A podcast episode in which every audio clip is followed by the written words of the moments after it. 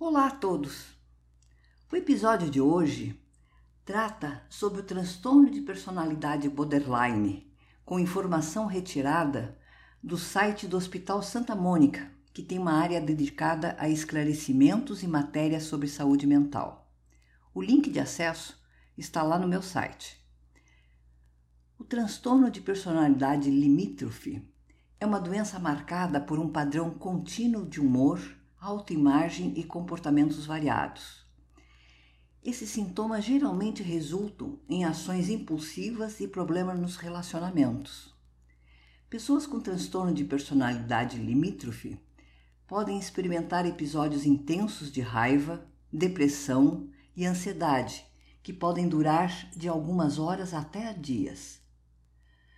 O transtorno de personalidade limítrofe é um transtorno de saúde mental que afeta a maneira como você pensa e sente sobre si mesmo e os outros, causando problemas no funcionamento da vida cotidiana.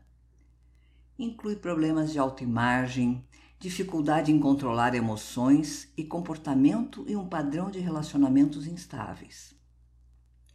Com o transtorno de personalidade limítrofe, você tem um medo intenso de abandono ou instabilidade e pode ter dificuldade em tolerar ficar sozinho. No entanto, a raiva inadequada, a impulsividade e as frequentes mudanças de humor podem afastar os outros, mesmo que você queira ter relacionamentos amorosos e duradouros. Esse transtorno geralmente começa no início da idade adulta a condição parece piorar no jovem adulto e pode melhorar gradualmente com a idade. Se você tem transtorno de personalidade limítrofe, não desanime. Muitas pessoas com esse transtorno melhoram com o tempo, com o tratamento e podem aprender a ter uma vida satisfatória. Quais são os seus sintomas? Esse transtorno é, afeta como você se sente a respeito de si mesmo, como você se relaciona com os outros e como se comporta.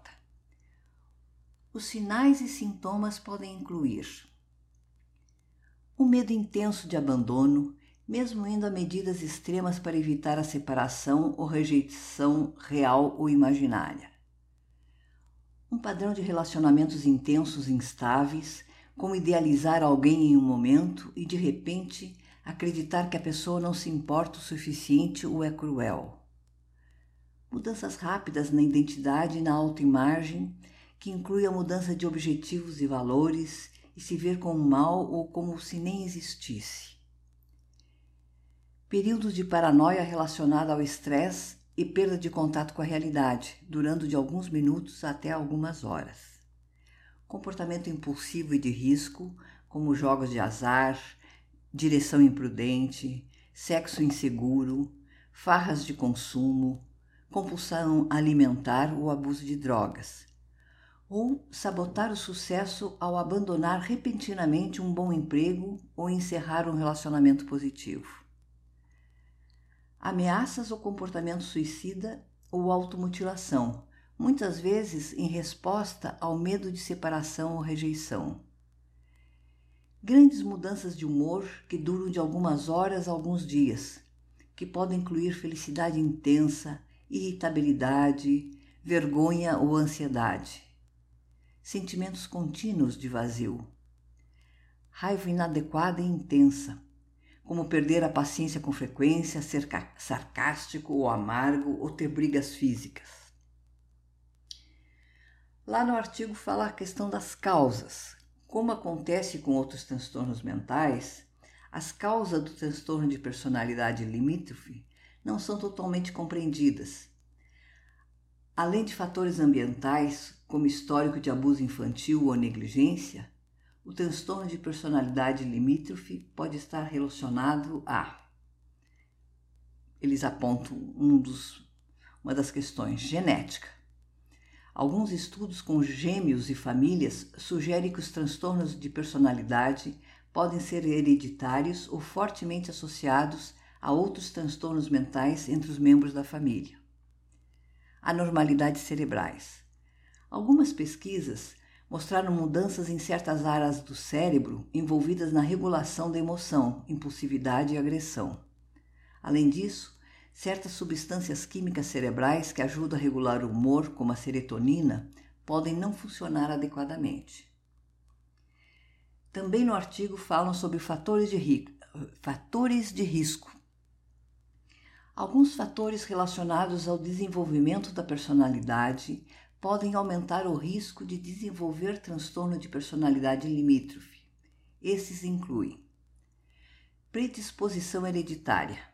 Você pode correr um risco maior se um parente próximo, mãe, pai, irmão ou irmã, tiver o mesmo distúrbio ou um distúrbio semelhante. Infância estressante. Muitas pessoas com transtorno relatam terem sido abusadas ou negligenciadas sexualmente ou fisicamente durante a infância. Algumas pessoas perderam ou foram separados de um dos pais ou de um cuidador próximo quando eram jovens, ou tiveram pais ou cuidadores com um abuso de substância ou outros problemas de saúde mental. Outros foram expostos a conflitos hostis e relações familiares instáveis. O diagnóstico do transtorno exige a intervenção de um médico psiquiatra. Há as informações lá no meu site www.cristinaoliveira.org é a informação completa do link de acesso a esse material para vocês se informarem melhor, porque vejam, é, não é só lendo que a gente consegue, ah, eu tenho isso, aquilo é necessário, principalmente nesse tipo de condição a intervenção de um médico psiquiatra para que ele possa dar tanto o diagnóstico como a indicação do melhor tratamento. Pessoal, o meu até breve a todos.